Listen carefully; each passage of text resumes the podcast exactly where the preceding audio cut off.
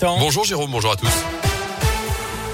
Et à la une de l'actu ce jeudi, faut-il rendre à nouveau le masque obligatoire en intérieur? C'est notre question du jour sur radioscoop.com. En tout cas, Emmanuel Macron n'exclut pas cette possibilité si l'épidémie de Covid venait à faire remonter le nombre d'hospitalisations. C'est ce qu'il a dit hier sur M6. Plus de 145 000 nouveaux cas de Covid ont été confirmés en 24 heures. Pour l'instant, les hospitalisations restent stables dans le pays. Emmanuel Macron qui dénonce une faute après la mise en berne de drapeaux en Corse alors que les funérailles d'Ivan Colonna auront lieu demain à Cargèse. Le militant nationaliste condamné pour le meurtre du préfet Erignac est décédé lundi, trois semaines après une violente agression d'un co-détenu radicalisé en prison. Un mois jour pour jour après le début de l'offensive russe en Ukraine, Renault décide finalement de suspendre ses activités en Russie. Le constructeur automobile dit aussi évaluer les options possibles concernant sa participation dans Avtovaz qui fabrique les voitures de marque Lada. Alors que côté diplomatie, journée chargée à Bruxelles, les chefs d'État et de gouvernement occidentaux doivent participer aujourd'hui à un sommet commun de l'OTAN, du G7 et de l'Union européenne. À plus d'une centaine de personnes se sont réunies hier en fin de journée. Place Jean Jaurès, mobilisation à l'appel du collectif pour que personne ne dorme à la rue. Rassemblement de soutien à tous les exilés, qu'ils soient ukrainiens, maliens, guinéens, kosovars. Ils réclament un accueil digne et sans discrimination.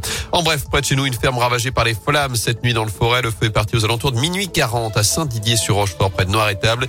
Toute la partie habitation est partie en fumée. 180 mètres carrés. Les deux occupants ont pu sortir à temps euh, sans être blessés. Le couple a été relogé par la mairie. Une vingtaine de pompiers sont intervenus pour éviter toute propagation à la grange remplie de fourrage.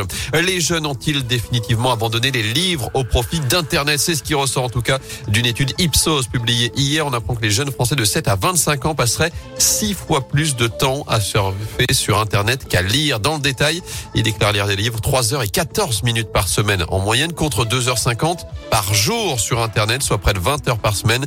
Et chez les étudiants, c'est même 8 fois plus de temps sur Internet que devant un bouquin. En foot, un verre de 76 rejoint le projet Socios des supporters de l'ASS. On vous a déjà parlé de cette initiative. En novembre dernier, un petit groupe de supporters stéphanois a décidé de se rassembler pour créer Socios Vert. Son objectif, entrer au capital de l'AS Saint-Etienne à hauteur de 10% pour faire entendre la voix du peuple vert. Et à l'époque, le collectif ne comptait que 8 membres. Ils sont désormais une trentaine avec des commissions créées pour se structurer.